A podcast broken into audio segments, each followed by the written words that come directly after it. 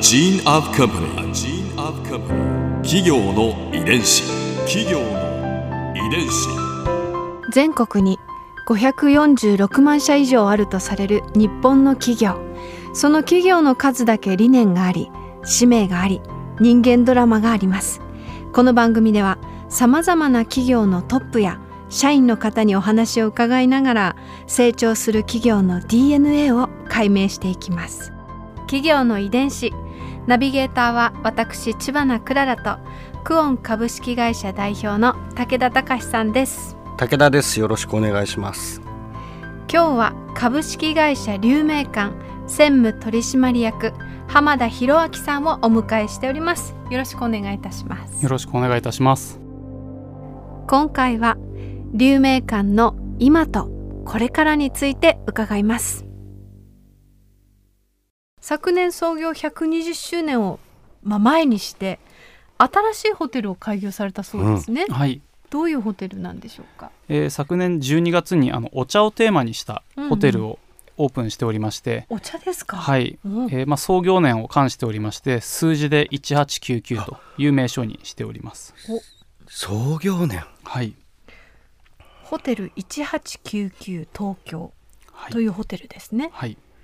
このホテルはどちらにあるんですか、ホテルはあの港区新橋6丁目にありまして、うん、まあ、新橋駅浜松町駅それぞれからまあ10分ぐらいの、えーそういった場所にございます。うーん。この新しいホテル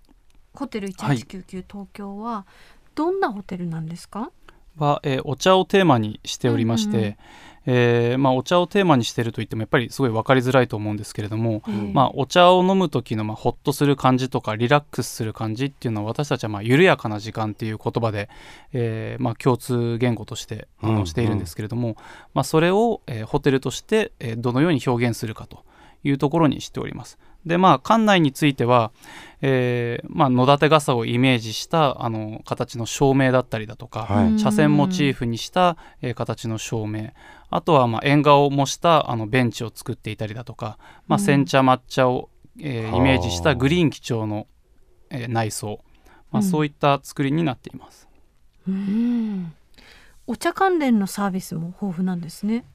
そうですね。あの1階の飲食スペースではあのお茶を使った飲み物だとか料理を提供しておりまして2階のフロントカウンターにつきましてはあのちょっとあのラジオだと伝わりづらいかもなんですけれどもカウンターが平行に並んでおりまして、うん。え片側でチェックインもう一方側であのお茶を提供するというようなことをしております。うーん。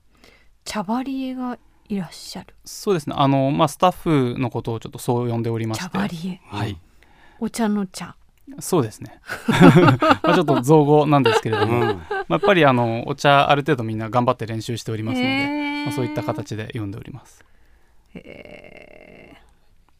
なぜこの龍明館とはちょっと違うコンセプトのホテルを作ることになったんですか、まああのまあ、3棟目のホテルをやりたいというところがまず大前提でありまして、まあ、事業を、えー少し、えー大きくしていきたいと。うん。で実際にあの、まあ、それで土地を、えー取得した後にですね、まあ、どういうホテルにしようかという時に、うんうんうん。まあ、龍明館という名前だけはやめようというのが一番最初に、えーまあ、議論のスタートとしてありまして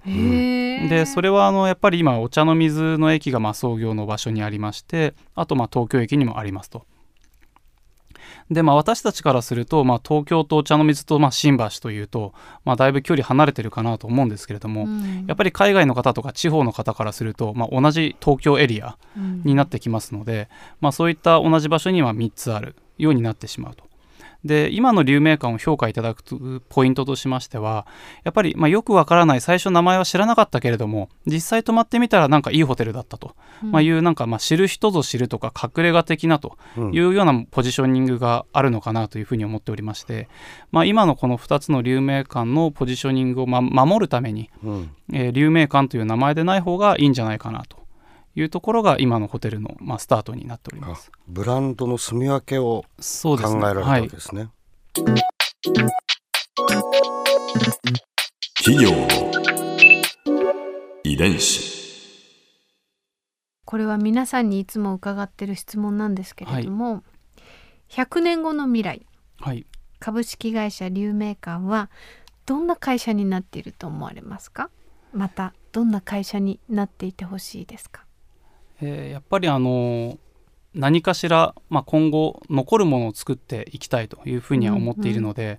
まあ、100年後それがしっかり残っているような形にはしたいなというふうには思います。やっぱりこう、えー事業としていろいろその時々の、まあ、流行トレンドに乗って事業を、まあ、企業として継続させていくっていうこともできると思うんですけれども、うん。やっぱりあのずっと同じことをしっかり大事にしながらそれを、まあえー世代超えて残していくというところで今があると思っているので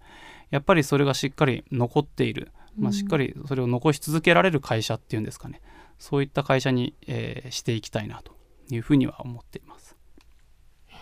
100年なんてまたあっという間ですねきっと、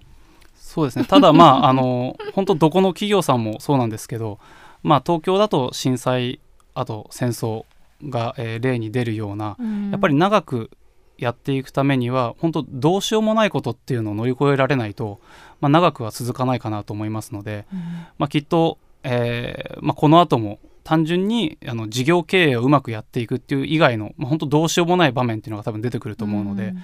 まあ、そこをなんとか乗り越えて、えーしっかり残るものを続けて、えー作っていきたいなというふうに思います。私あの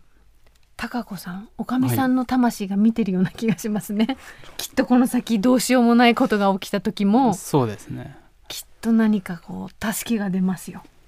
やっぱりあの創業の時からある、まあえー円樹の木という、まあ、木があるんですけれども、はい、まあ、それが唯一、まあ、ずっとこの旅館ホテル竜明館を見守ってくれている木なので、まあ、それがまあ竜明館のご神木でもあるので、まあ、ちょっとそれを、あのー毎日見ながら会社には行くんですけど、うんうんうん。まああのそれに恥じないように、うん。えーしっかりと頑張っていきたいなと思います。今日はありがとうございました。ありがとうございました。あ。りがとうございます。ここで Clara's Viewpoint。今回浜田さんのお話の中で私が印象に残ったのはやっぱりねこれですよ。オリンピックを前にして新しいホテル1899東京がオープンしたっていうことかなとなんか私そのお話を聞きながら思ったんですけれどこう創業者のあのひいひいおじい様である右平さんのあの当時のハイカラなセンスがなんだ今も変わらないじゃないかと。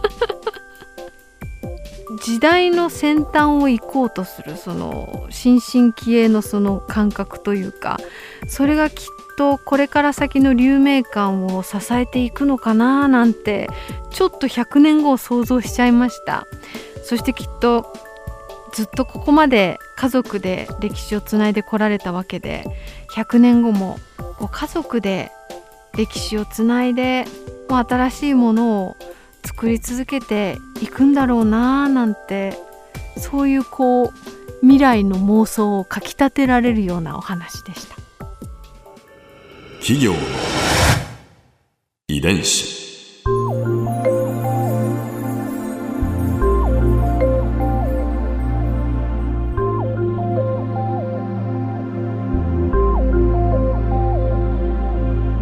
この番組はポッドキャストのほかスマートフォンタブレット向けアプリ JFN パークでも聞くことができます。お使いのアプリストアからダウンロードして企業の遺伝子のページにアクセスしてみてください。それでは来週もまたお会いしましょう。企業の遺伝子ナビゲーターは私千葉なクララとクオン株式会社代表の武田隆でした。